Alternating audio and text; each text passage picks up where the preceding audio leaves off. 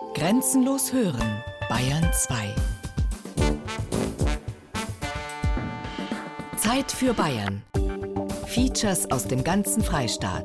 Sonn- und Feiertags kurz nach 12.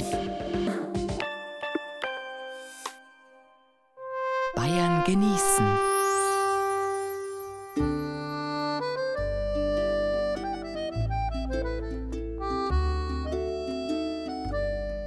Regen. Bayern genießen im März mit Gerald Huber.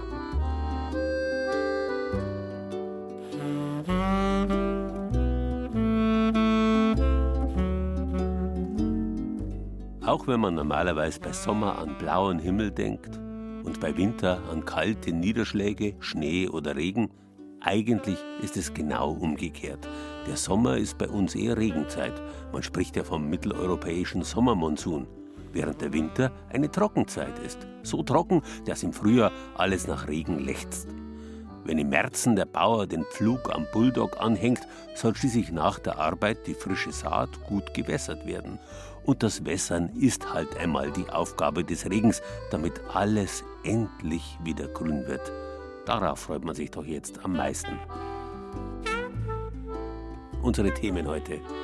Morgenrot und Silberdistel, Wetterzeichen in den oberbayerischen Bergen, Stadt, Land, Fluss, Regen in der Oberpfalz, brausender Schauer, fränkischer Badespaß, brausende Stürme, Regenwandern im Allgäu, Bayerns Sahara, Regenmangel in Mainfranken, oben trocken, unten nass, städtische Schirmgeschichten. Freuen Sie sich mit uns auf eine anregende Stunde Bayern genießen. Und wir fangen an mit dem Regenlandler. なるほど。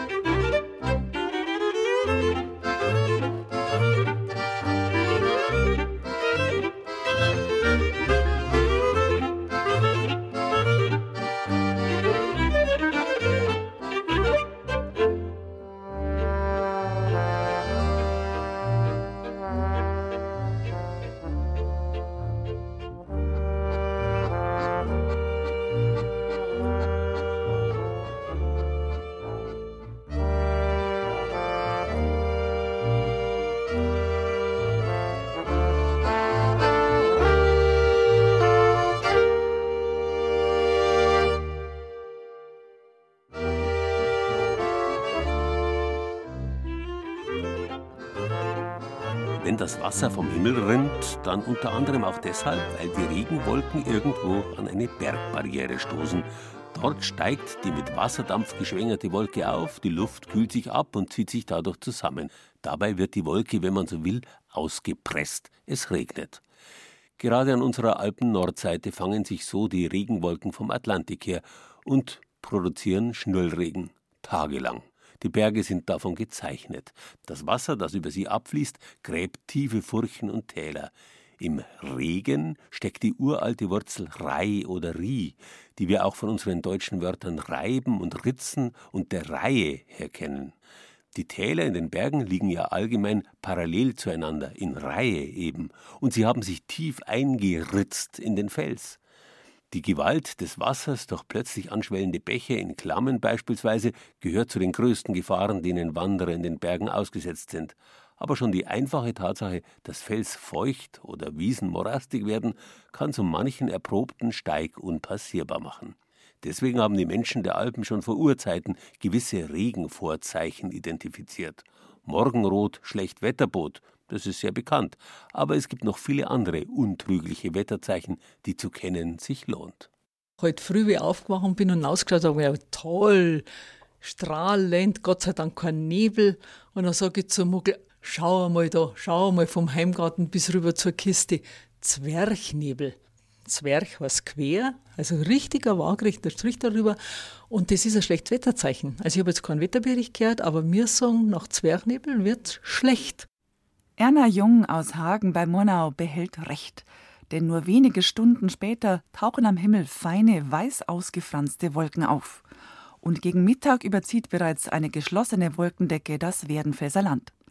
Die haben Ulf Köhler und seine Kollegen vom Deutschen Wetterdienst genau so vorhergesagt. Der Meteorologe arbeitet seit über 30 Jahren in der Wetterstation am Hohen Peißenberg. Er kennt die regionalen Besonderheiten, zum Beispiel beim Regen. Wo ich herkomme, aus Oberfranken, da regnet es relativ wenig im Vergleich zum Südbayern.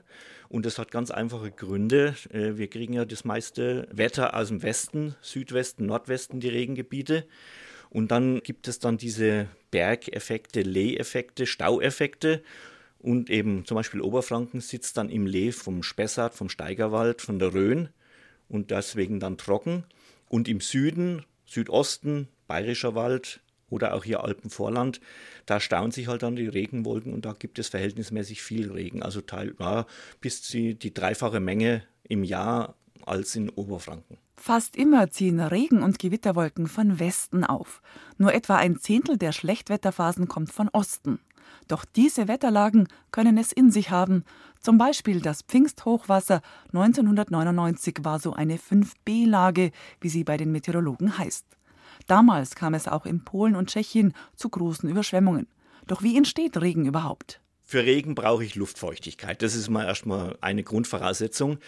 Feuchte Luft, die gehoben wird. Wenn ein Luftpaket gehoben wird, dehnt sich die Luft aus, sie kühlt sich ab bis zu dem Punkt, wo eben die 100% Luftfeuchtigkeit erreicht werden und dann wird aus der Luftfeuchtigkeit, die als Gas in der Luft vorhanden ist, werden Wassertröpfchen oder auch dann, wenn es kalt genug ist, Eiskristalle. Wenn dann diese Tröpfchen zu groß werden oder diese Eiskristalle, dann werden sie zu schwer und fallen raus und dann ja, fällt der Niederschlag zu Boden. Es gibt sichere Vorboten für den Regen, sagt der Meteorologe Ulf Köhler. Zum Beispiel einen Halo um den Mond oder um die Sonne. Der Halo ist ein Ring, der ähnlich wie ein Regenbogen aus Wasserkristallen entsteht.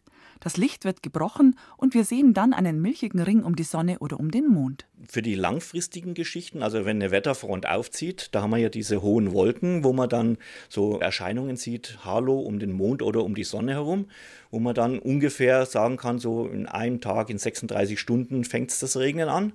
Das sind die langfristigen Vorhersagen über einen größeren Raum auch dann. Und die kurzfristigen, das wird dann ein bisschen schwierig, dann zu sagen, ja genau, bei uns regnet es jetzt, sondern das kann eben zehn Kilometer weiter der Regen runterkommen, wenn man eben diese labilen Wetterlagen hat, wo gewitterträchtige Stimmung ist dann. Ja. Pflanzen und Tiere reagieren frühzeitig auf die veränderte Luftfeuchtigkeit, bevor es regnet. So heißt die Silberdistel, die letzte Bergblume im Jahreslauf, im Volksmund auch Wetterdistel. Wer die Silberdistel beobachtet, kann sich auf sie verlassen, sagt die Bergsteigerin und Heilpraktikerin Astrid Süßmuth aus Gauting. Gerade für Bergsteiger ist es sehr interessant, wenn man befürchtet, es kann nur Ringer, immer wieder einen Blick auf eine Silberdistel zu werfen, weil wenn sich in den nächsten drei Stunden ein Regen anbahnt, dann ist ja die Luft vorher schon mit Feuchtigkeit gesättigt und die Silberdistel schließt sich sofort. Man kann es auch ausprobieren, indem dass man sie einfach anhaucht mit feuchtem Atem, sie schließt sich sofort. Auch auf die Schwalben ist Verlass, wenn man überhaupt noch welche findet. Denn sie müssen sich nach ihrer Beute richten, erklärt der Meteorologe Ulf Köhler. Wenn es immer heißt, ja, die Schwalben fliegen hoch, es ist schönes Wetter, ja, weil dann die Fliegen, die gefangen werden, eben dann weit oben sind, weil es trocken ist. Wenn es feucht wird, aufziehendes Schlechtwettergebiet, dann können die Fliegen oder auch Schmetterlinge sich dann nicht mehr in so großen Höhen halten, dann fliegen die nah am Boden. Und dann folgen natürlich die Amseln, weil sie ja Futter ist. Die bekanntesten Wetterregeln aber betreffen die Morgen- und die Abendstimmung. Abendrot schön Wetterbot, hat man gesagt, und das stimmt wirklich. Morgenrot, das sehen ja die meisten oft gar nicht, das ist oft ganz, ganz kurz.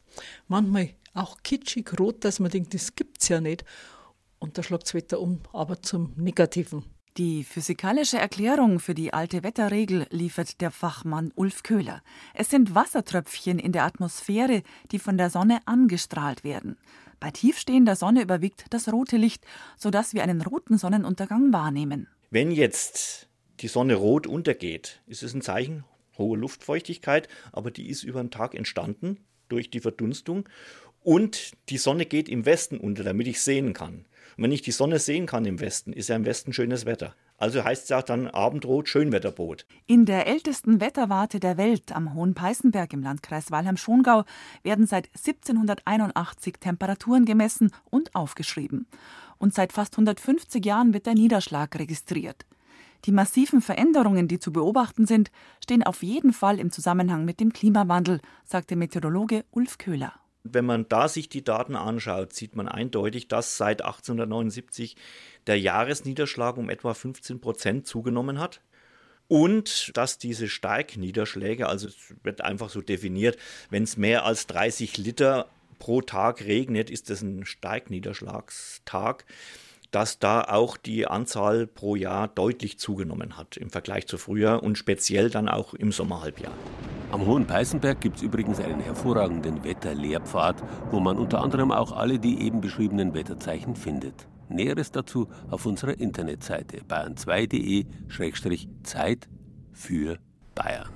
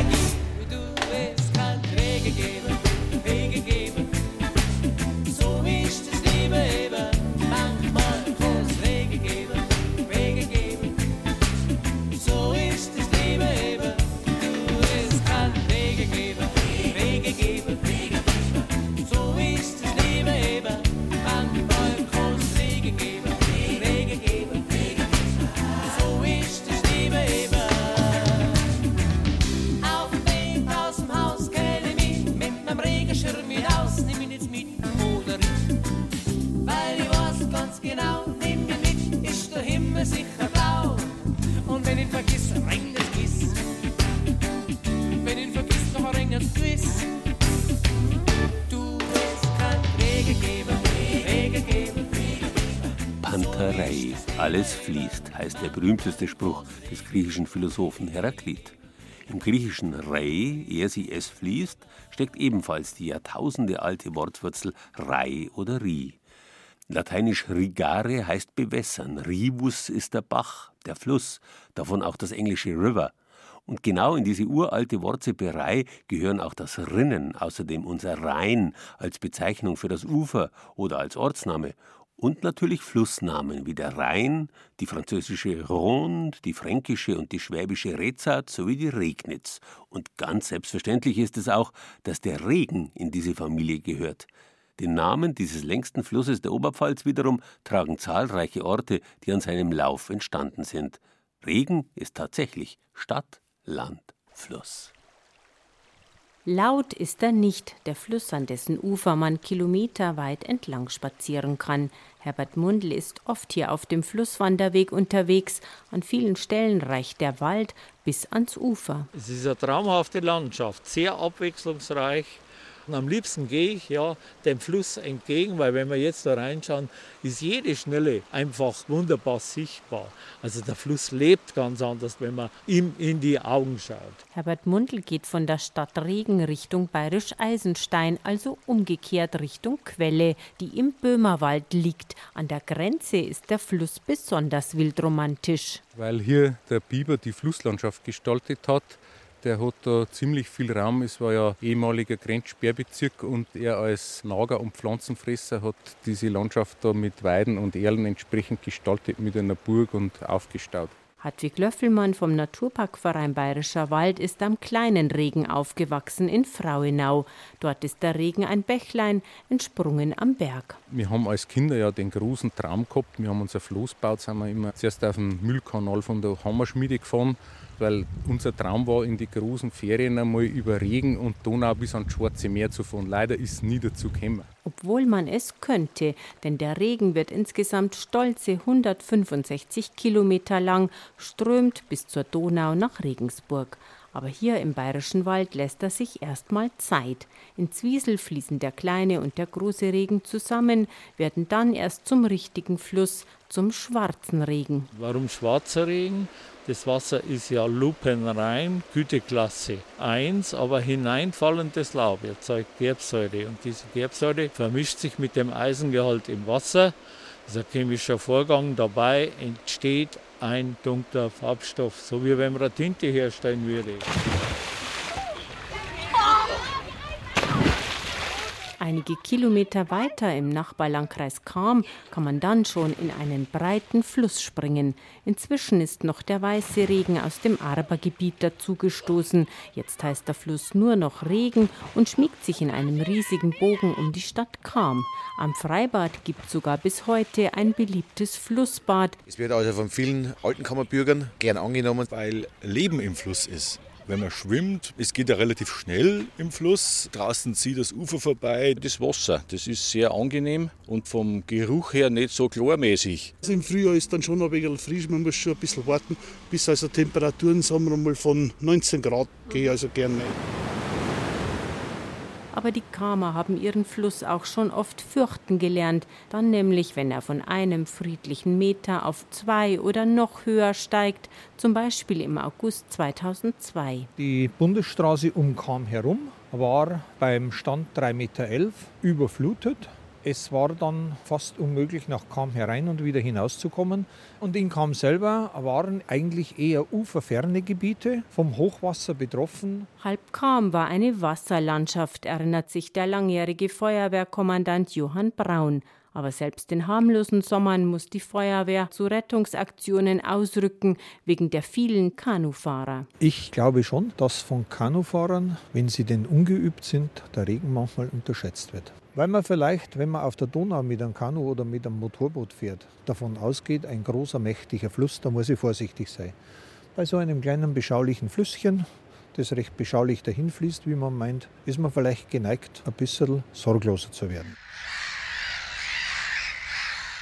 Fast wie am Meer kann der Fluss auch sein, hier in den Regentalauen mit 1456 Hektar das größte Naturschutzgebiet der Oberpfalz. Vogelexperte Peter Zach beobachtet hier zum Beispiel ganze Lachmöwenkolonien. Die kommen aus dem Winterquartier so Anfang Mitte März und die brüten auf die Inseln da. Das sind oft Kolonien, die sind 500 bis 1000 Brutpaare stark. Das ganze Gebiet ist hochwertvoll. Ich möchte bloß einmal als Flaggschiffart den Brachvogel nennen. Es kommt hier die Uferschnepfe vor in vier, fünf Brutpaaren. Ganz Bayern gibt es noch 40 Brutpaare. Es kommt hier die Bekassine vor, der Rotschenkel und der Kiebitz. Also viele hochbedrohte Arten, die hier einen der letzten Rückzugsräume in Bayern noch gefunden haben. Der Regen hat sogar eine kulinarische Seite. Die Stadt, die genauso heißt wie der Fluss, feiert alljährlich an seinem Ufer ein Volksfest. Und da gibt es riesige Töpfe voll mit diesem Regener Traditionsgericht. Pichelsteiner Eintopf dreierlei Fleisch, Schwein, Rind und Kalb, Kartoffeln, gelbe Rüben, Lauch und Sellerie. Schmeckt deftig. Und tröstet Tourismuschefin Angelika Michel auch über die berühmte Frage hinweg, die es zur Stadt Regen, am Fluss Regen, im Landkreis Regen gibt. Ob es denn da immer zu regnet? Na, wenn es vielleicht einen Regentag hat, dann kann man das schon mal hören. Aber da gibt es ja auch viel zu besichtigen und anzuschauen. Und es regnet am Fluss Regen übrigens auch gar nicht öfter als anderswo.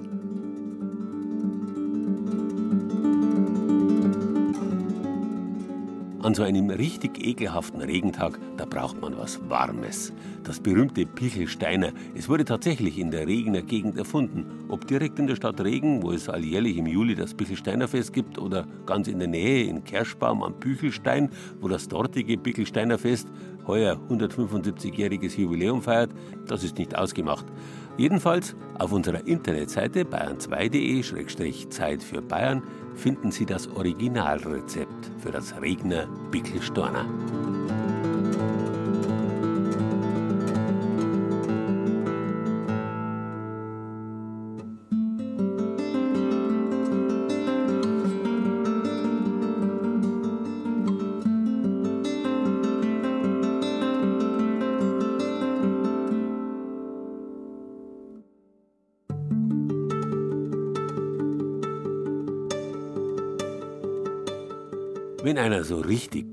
Drauf ist, dann macht's ihm auch nichts, wenn er im Regen pitschnass wird. Das wissen wir nicht erst seit es Gene Kelly im Film Singing in the Rain so gegangen ist. Und wenn's ein warmer Regen ist, dann ist er sogar sprichwörtlich angenehm. Unangenehm ist der Regen überhaupt bloß aus zwei Gründen. Erstens, weil er meistens kalt daherkommt, uns also friert. Und zweitens, weil unser ganzes Gewand, die Haare und alles, mit dem wir uns sonst noch alltäglich aufbrezeln, an uns dranhängt wie hingepickt. Wir ausschauen wie eine getaufte Maus, nicht mehr gesellschaftsfähig sind, eine Menge Arbeit mit dem Trocknen haben, die Schuhe womöglich endgültig ruiniert sind und überhaupt. Was haben's da Adam und Eva schön gehabt im Paradies? Gegen den warmen Regen dort war der beste Schutz die nackerte Haut, weil die so schön wasserdicht ist und am einzigen Kleidungsstück, dem Feigenblatt, perlt auch das Wasser hervorragend ab. Ja, und weil man's heute gern möglichst paradiesisch hat, sogar innerhalb der eigenen vier Wände, deswegen holt man sich heutzutage den warmen Regen ins Haus, vermittels Sanitär Hochtechnologie, und Sie glauben gar nicht, was es da mittlerweile so alles gibt. Wir schalten jetzt die ganz klassische Regenbrause an. Ein kräftiger Sommerregen. Jetzt haben wir den Regenvorhang. Das ist also nochmal außenrum. Da kann man jetzt auch mal zu zweit zum Beispiel in die Dusche rein, weil das wirklich wahnsinnig viel Wasser ist, das da rauskommt. Also für die ganze Familie. Und jetzt schalten wir die dritte Variante ein. Jetzt haben wir wirklich den kompletten Strahl. Das heißt, wir haben drei verschiedene Strahlarten. Einen Regenhimmel, Regenvorhang und die ganz klassische Regenbrause in einem. Beim bayerischen Sanitärfachhandel Richter und Frenzel wird man gerne im Regen stehen gelassen. Und alle Kunden wollen das auch so. Miriam Raab, Leiterin des Badcenters in Nürnberg, kennt kaum noch jemand, der keine Regendusche im eigenen Bad haben will.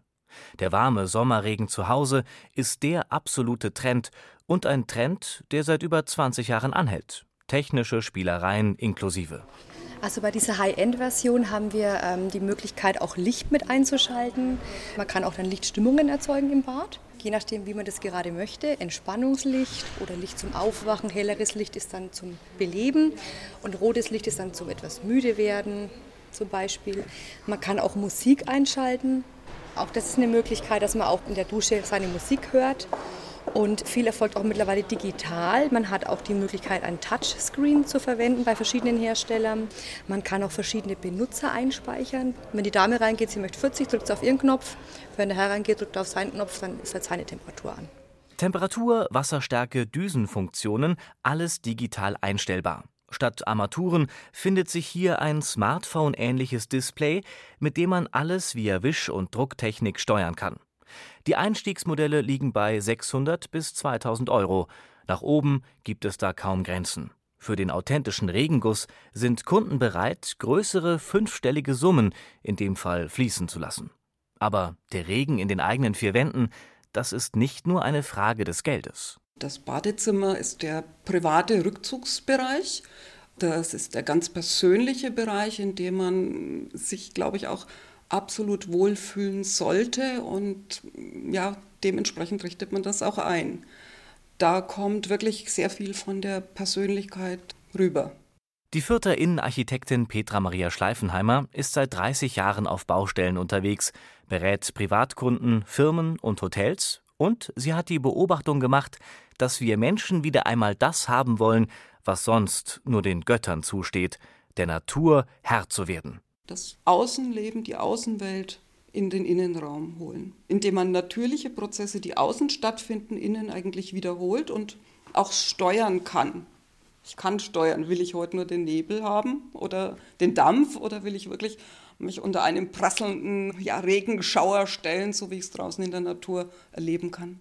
Dass sich alles möglichst authentisch anfühlt, dafür wurde bei den Herstellern solcher Regenduschen in den letzten Jahren kräftig geforscht, erzählt Thilo Dreier, Eigentümer des Erlanger Haustechnik- und Sanitärfachhandels Dreier. Ja, man hat in den letzten 20 Jahren noch viel daran gearbeitet, das Wasser wirklich wie Regen fallen zu lassen. Man kann das jetzt kaum glauben, dass es einen Unterschied gibt, aber die ersten Duschen waren reine Blechköpfe. Und das Wasser, was dort rausgekommen ist, das war schon etwas nadelig auch. Und wenn Sie heute auch ein, ich sage jetzt mal, günstiges Produkt nehmen, dann ist das auch immer noch so. Aber es gibt Produkte, da hat man wirklich dran viele, viele Jahre dran gearbeitet, dass durch diese Gumminoppen, wo das Wasser durchfließt, das Wasser wirklich wie ein Regentropfen auf den Körper trifft. Das heißt, es ist sehr, sehr weich. Es ist ein ganz angenehmes Gefühl und wenn das Wasser dann auch noch warm ist, dann ist es einfach ein Gefühl, als ob man eben im Regen steht. Hinzu kommt bei vielen Modellen noch eine Luftbeimischung, die Wasser sparen und das leichte, wohlige im Regengefühl unterstützen soll.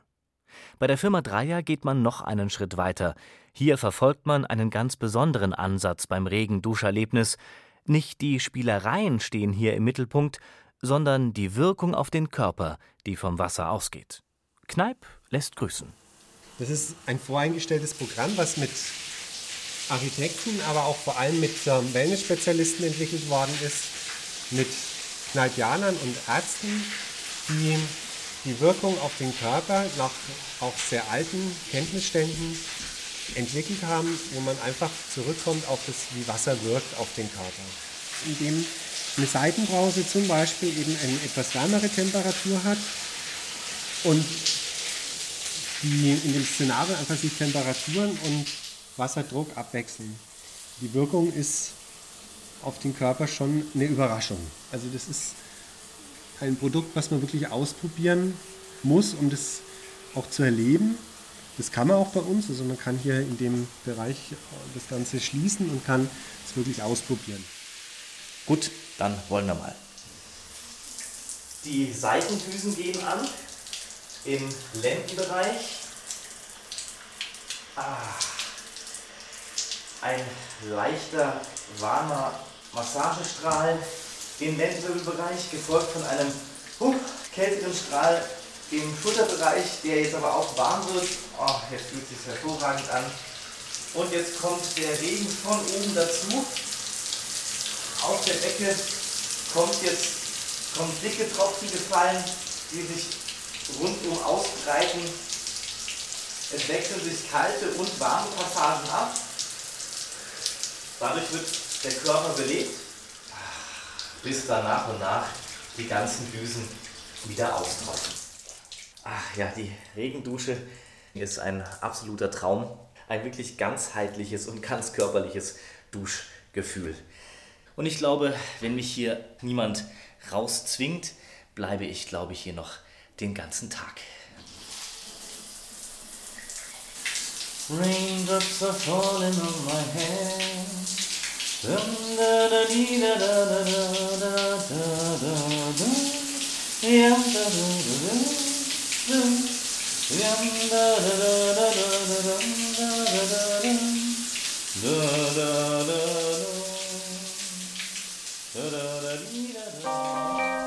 Bayern genießen. Das Zeit für Bayern Magazin. Jeden ersten Sonntag im Monat. Auf Bayern 2.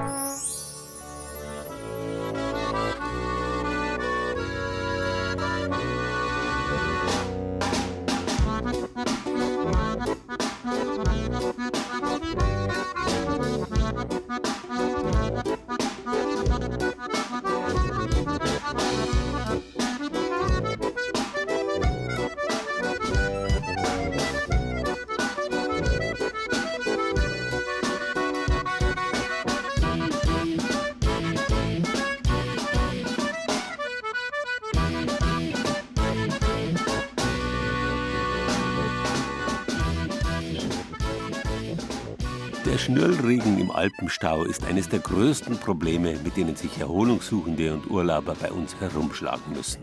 Dabei muss die Frage erlaubt sein, ob man nicht wie so oft auch in diesem Fall aus der Not eine Tugend machen kann.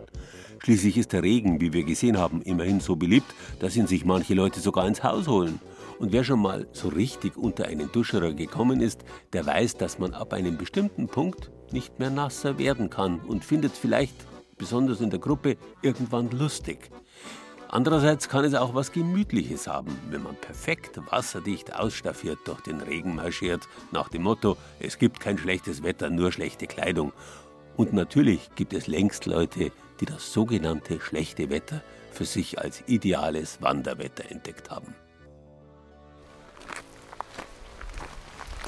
So die Nebelschwaden fliegen so da vorbei und es ist alles so still, man hört nur seinen quietschenden Schritt.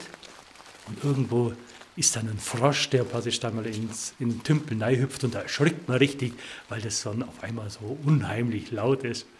Das macht halt sehr viel Spaß. Alfred Vogler aus Füssen macht sich bei Regen gern auf den Weg. Schwierige Touren würde er bei Starkregen zwar nicht empfehlen, wer die Gefahren kennt, kann allerdings auch bei schmuddeligem Wetter losmarschieren. Beim Regen kann man auf Felsen ausrutschen.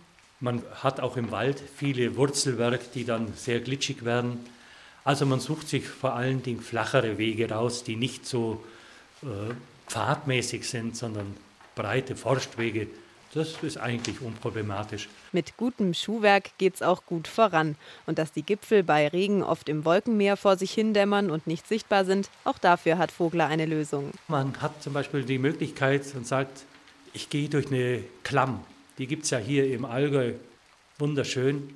Und in der Klamm, da braucht man keine Fernsicht und da braucht man keine Sonne. Und da ist es sowieso immer ein bisschen nass. Und der Weg, der ist ja für Touristen schön breit und gesichert, also relativ sicher, so dass man sogar mit Kindern da reingehen kann. Damit das Wasser nicht bis auf die Haut durchsickert, muss die Ausrüstung stimmen. Vogler empfiehlt einen Ganzkörperregenschutz. Am besten hier, so wie man es beim Fahrrad hat, eine ziemlich lange Schürze nach vorne hin. Ich habe da keine großen Regenjacken dabei, weil mir die sind viel zu schwer im Rucksack, sondern ich nehme einfach eine große Mülltüte. Und in die Mülltüte, da reiße ich mir ein Loch für den Kopf und stecke mich da einfach mal rein.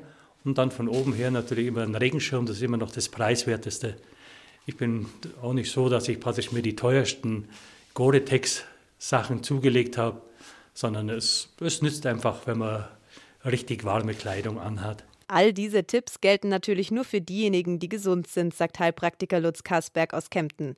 Wer mit einem Infekt kämpft oder sich nicht fit fühlt, riskiert krank zu werden. Wer gut beieinander ist, stärkt sich dagegen mit einer Regenwanderung. Wir brauchen immer wieder diese Herausforderung weil das einfach das ganze Immunsystem anregt und stärkt. Und der Atemtrakt ist natürlich mit Schleimhaut ausgekleidet. Ja, Schleimhaut hat, muss befeuchtet sein.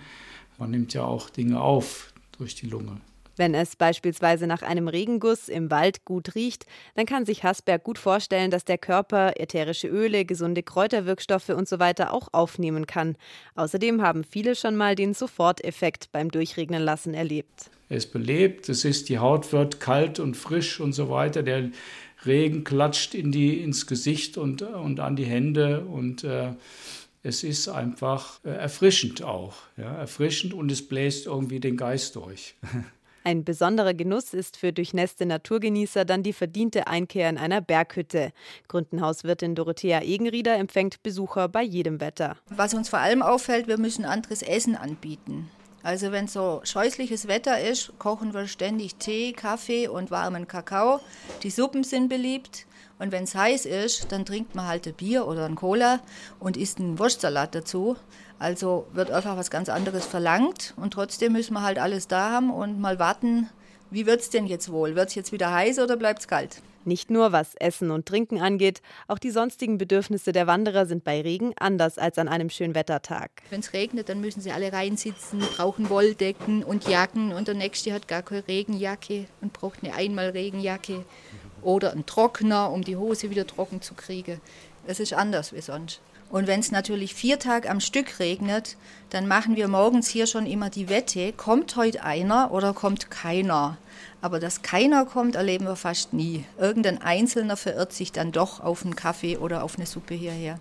Bei Regen erlebt man die Natur besonders intensiv, selbst dann, wenn man sich den langen Aufstieg auf den Berg erspart, sagt Simone Zehnpfennig von der Allgäu GmbH. Ich kann auch bei schlechterem Wetter zum Beispiel mit der Bergbahn mal hochfahren, um kurze Zeit spazieren gehen und vielleicht dieses wilde Wetter in den Bergen, in den Wolken erleben. Man kann tatsächlich hergehen und sagen, komm, wir gehen jetzt mal eine halbe Stunde, dreiviertel Stunde, es ist gefahrlos begehbar, man kriegt keine so nassen Füße, dann kann man das mal gut machen. Ein unvergessliches Naturerlebnis ist eine Bergtour eben auch bei Schmuddelwetter. Und laut einigen Kempnern hat sie so sogar einen ganz besonderen Reiz. Dass man alleine ist, dass kaum Leute dabei sind eben. Ja. Das ist das Beste erstmal für sich mit der Natur und dann hat man nicht so viel Trubel drumherum. Man braucht auch nicht schwitzen beim Wandern, weil es meist kälter ist. Ne? Ja, mir geht es eigentlich dann danach immer total gut. Da ist man so frisch und es war kalt und man war trotzdem draußen und hat eben mal andere Sachen auch gesehen und ja, da fühlt man sich so lebendig danach. Man erlebt es halt dann ganz anders. Für Wanderexperte Alfred Vogler aus Füssen kommen bei Regenwanderungen immer wieder auch Kindheitserinnerungen auf. Damals hat man sich noch völlig unbeschwert durchregnen lassen, sagt er. Das Motto von damals, das hat er heute noch parat. Wie das quietscht, wie das quatscht, wenn man durch die Pampe latscht. das haben die doch die Kinder immer am liebsten. Auf unserer Internetseite bayern2.de Zeit für Bayern finden Sie einen speziellen Wandertipp für einen verregneten Urlaubstag in den Bergen.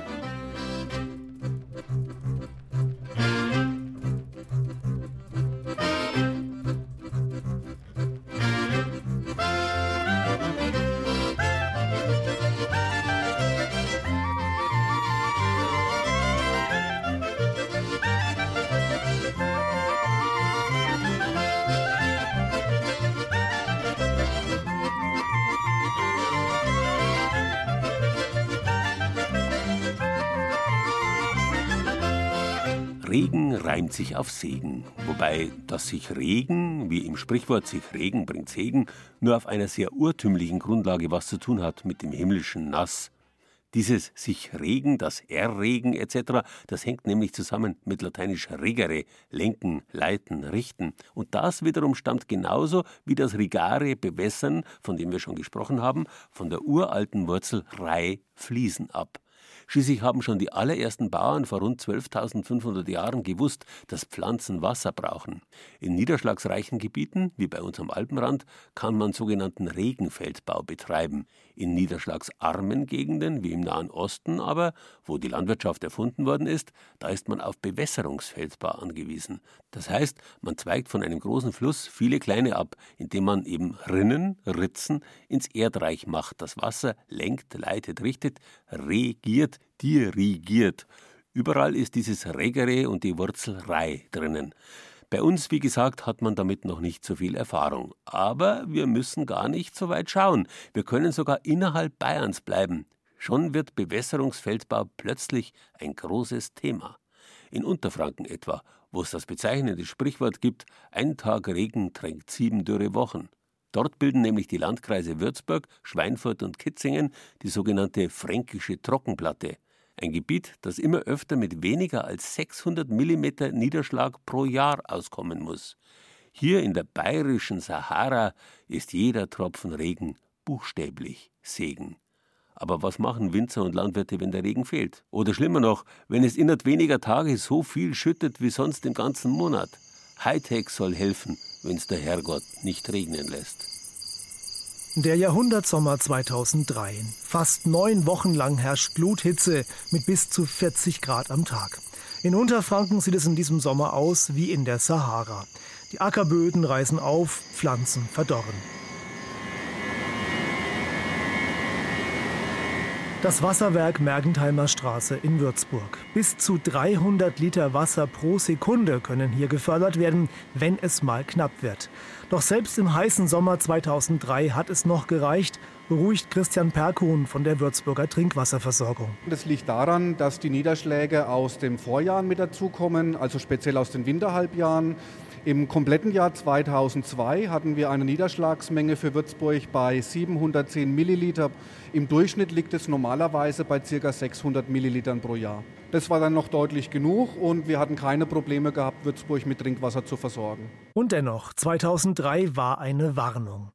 Was ist, wenn so etwas öfter passiert? Wenn es nicht nur im Sommer zu heiß und zu trocken ist, was machen dann die Landwirte? Ich bin der Karl-Heinz Bernhard, ich komme aus Volgach, Landkreis Kitzingen, das ist in Unterfranken. Wir leben hier auf der fränkischen Trockenplatte und haben im Frühjahr und im Sommer mit relativ wenig Regen zu kämpfen. Der Landwirt aus Volkach hat 200 Hektar Ackerfläche, Zuckerrüben, Getreide und Spargel. Dieses Jahr im Januar hat es 63 Millimeter geregnet. Aber der Februar, der war schon wieder viel zu trocken. Für Karl-Heinz Bernhard ist das ein Zeichen des Klimawandels der ist sehr wohl spürbar. Also wir merken jetzt bei uns ganz besonders die letzten Jahre, dass wir ausgeprägte Frühjahrstrockenheiten haben. Das ist für die leichten Böden zum einen gut, weil, weil sie schnell bevorbar sind, aber zum anderen haben wir jetzt schon Trockenschäden gehabt im März oder im April weil es so wenig geregnet hat, dass das Getreide zum Beispiel nicht bestocken konnte. Also, was tun, wenn der Regen ausbleibt? Die Winzer in Volgach haben sich dafür bereits gerüstet. Unterhalb der Wallfahrtskirche Maria im Weingarten gibt es seit fünf Jahren ein künstliches Speicherbecken. Weiter oben in der Lage Volkerer Kirchberg wurden zwei weitere Wasserspeicherbecken gebaut, in denen vor allem im Winter Regenwasser gesammelt wird. Wir können insgesamt, wenn alle voll sind, 30.000 Kubik lagern für den Sommer, um das den Reben wieder zur Verfügung zu stellen sagt Thomas Jäcklein. Er und 45 weitere Winzer haben die Wien Aqua Genossenschaft gegründet. 30 Hektar Weinberge in Volkach werden nun im Sommer bei Bedarf über schwarze Schlauchleitungen Tröpfchen beregnet. Jeder einzelne Rebstock bekommt genau so viel Wasser, wie er braucht, computergesteuert. 1,8 Millionen Euro hat diese Anlage gekostet, finanziert von der Fernwasserversorgung Franken FWF. Die Winzer müssen im Gegenzug dafür sorgen, dass ihre Weinberge eine dauerhafte Begrünung haben. Eine Win-Win-Situation für Winzer und Wasser, erklärt Thomas Jäcklein. Der Hauptaspekt ist eindeutig nicht die Betroffnung der Weinberge, sondern der Schutz des Volgacher Trinkwassers, der Volgacher Brunnen. Wir sind hier in Unterfranken. Sie wissen alle, eines der trockensten Ecken in ganz Deutschland. Das bedeutet auch wenig Niederschlag, eine hohe Nitratbelastung im Trinkwasser. Und die Dauerbegrünung verhindert das, dass diese Ausschwemmungen aus der Rebfläche eben in die Brunnen gelangen. So leisten die Winzer ihren Beitrag zum Schutz der Volkerer Trinkwasserbrunnen. Die Anlage hat sich aber auch schon bewährt. 2012 hatten wir ein trockenes Jahr und wir konnten mit unserer Dauerbegrünung und der Betropfung eine Qualitätsstufe, also vom Kabinett in die Spätlese, die Trauben heben. Und ich denke, das hat den Winzer als auch unsere Kunden gefreut. Auch Landwirt Karl-Heinz Bernhard kommt ohne Bewässerung gar nicht mehr aus. Er hat ein Wasserentnahmerecht für den Main und kann bei Bedarf einen Teil seiner Spargelfelder bewässern mit der sogenannten Regenmaschine. Das ist also äh, so eine Schlauchtrommel, die wird ausgerollt und wird dann mit also großflächig berechnet. Wie gesagt, die Niederschlagsverteilung ist bei uns in Unterfranken das A und O. Wenn es also der Herrgott nicht regnen lässt, dann müssen wir uns eben anders behelfen. Gerade dort, wo es in Unterfranken viele Gemüsebauern gibt, hat der Kampf ums Wasser schon begonnen. Wenn der Regen ausbleibt, dann müssen Gurken, Kohl, Salat und Karotten eben beregnet werden. Es gibt jetzt schon Gemeinden da, wo sagen, äh, da sind so viele Brunnen geboren, die senken uns den Grundwasserspiegel ab. Und wir müssen dann selber schauen, wie wir in der Trockenheit unter Wasser herkriegen. Vor allen Dingen in Gemeinden, wo selber Wasserversorger sind. Die große Fernwasser, die hat ja die Leitungen überall liegen, da ist es noch nicht ganz so schlimm. Aber wie gesagt, Fernwasser ist ja sehr teuer. Übrigens, vor zwei Jahren ist unserem Landwirt ein Weizenfeld regelrecht abgesoffen, weil der Main nach heftigem Dauerregen plötzlich Hochwasser hatte. Und sowas, sagt Karl-Heinz Bernhard, das habe ich hier im Mai noch nie erlebt. Regen Hightech im Weinberg. Auf unserer Internetseite bayern2.de Zeit für Bayern können Sie sich anschauen, welche Bewässerungsanstrengungen notwendig sind, damit wir uns heute Abend eine fränkische Silvaner Spätlese einschenken können.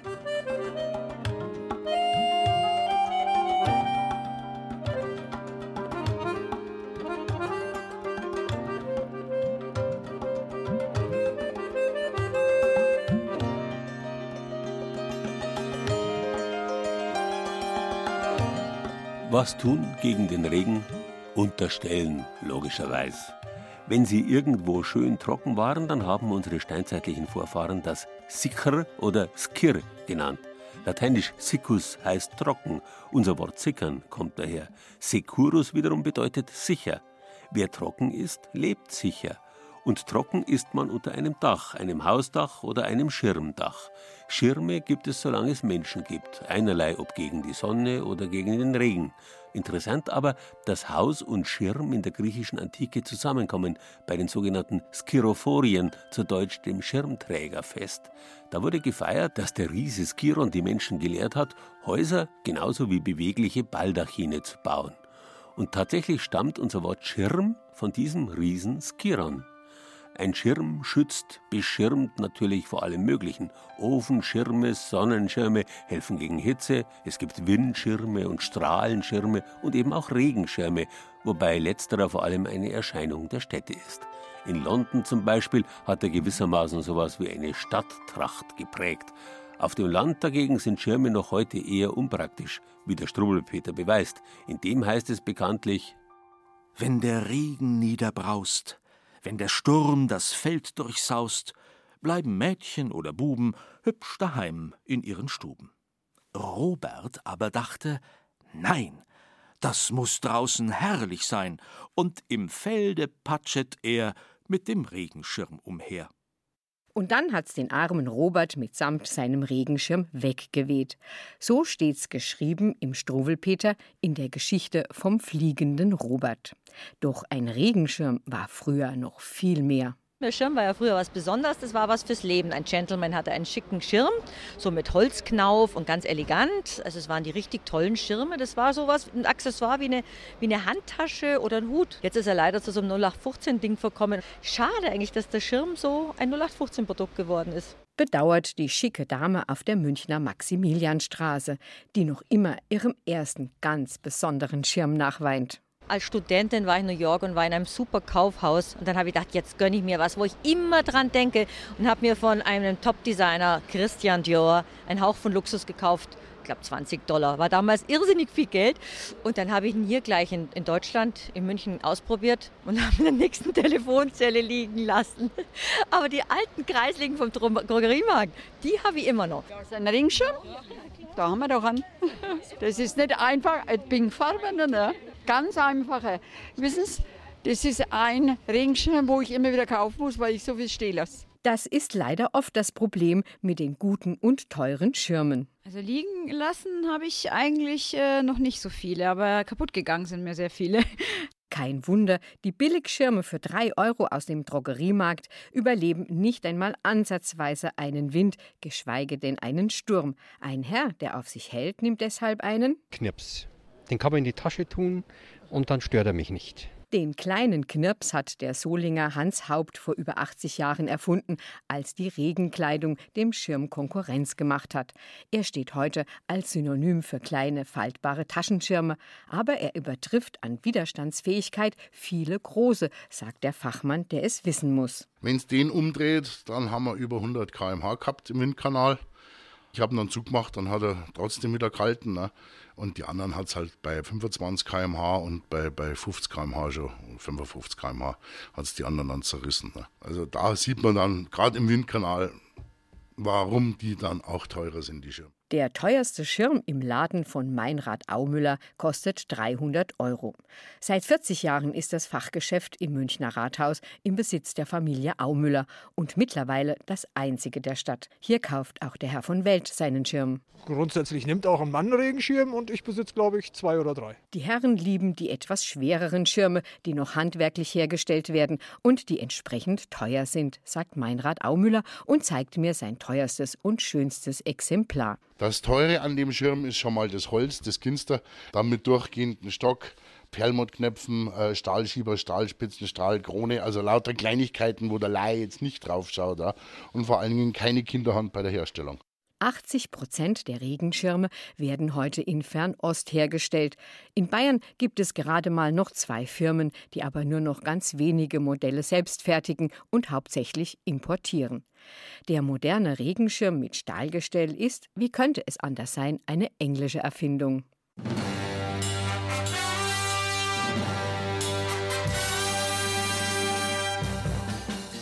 Mit Schirm, Charme und Melone. Kein englischer Agent ging jemals ohne Stockschirm aus. Bis heute gibt es Schirme, deren Spitze ein tödlicher Pfeil ist, deren Dach ein Schutzschild und deren Knauf ein Schlagstock. Leider gibt es den Herrenschirm mit eingelassener Whiskyflasche nicht mehr.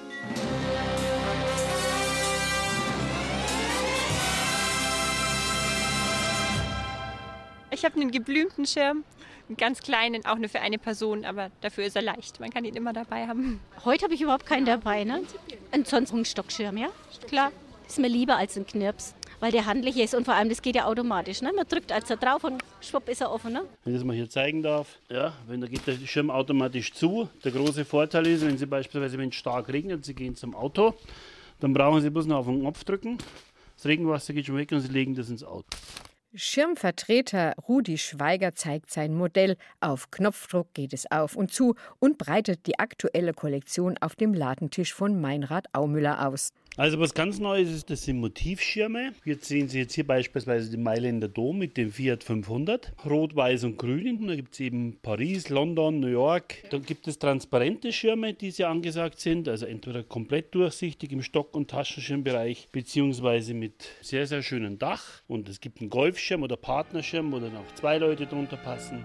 Unter einem Regenschirm am Abend hängt man sich zum ersten Male ein.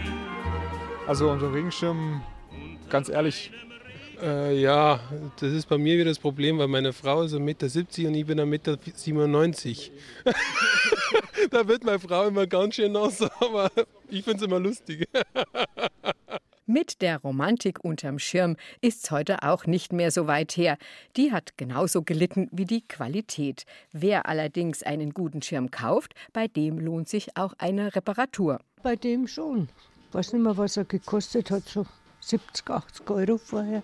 Und ich glaube 25 hat er gesagt, kostet die, weil ich immer bei ihm bin, ein Stammkunde bei ihm und dann macht er das günstiger.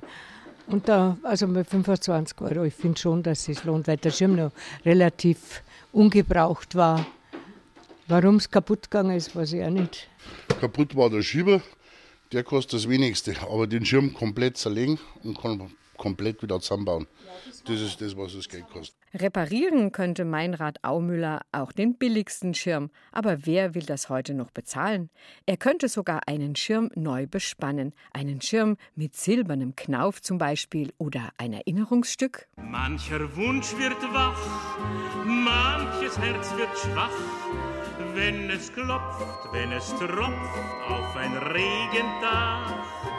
Und dann denkt sich so ein Regenschirm am Abend, sagt euch ruhig du, ich deck euch zu.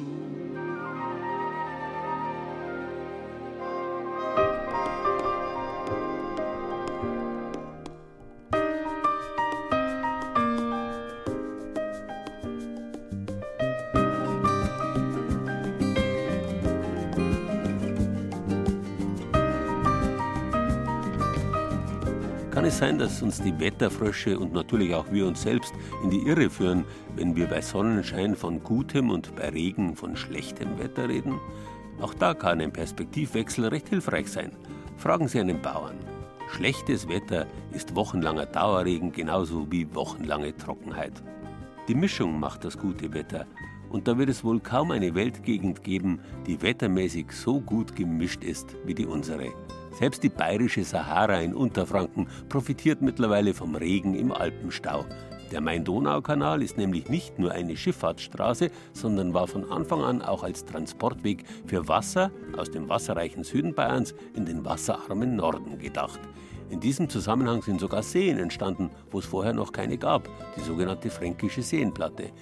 Insofern, auch wenn wir nicht wissen, wie das anstehende Frühjahr und der kommende Sommer wettermäßig werden, insofern dürfen wir uns auch über den Regen freuen. Unser Wetter ist mit Sicherheit eines der besten der Welt. Letztlich ist das überall verfügbare Wasser die Grundlage geworden für unseren Wohlstand. Freilich, die Sonnentage bei uns sind begrenzt. Aber gerade deswegen sind es die Regentage auch. Eine Binsenweisheit. Es regnet, es regnet, es regnet seinen Lauf und wenn es genug geregnet hat, dann hört es wieder auf. In diesem Sinn wünsche ich Ihnen für den Sonntagsspaziergang heute ein schönes Wetter.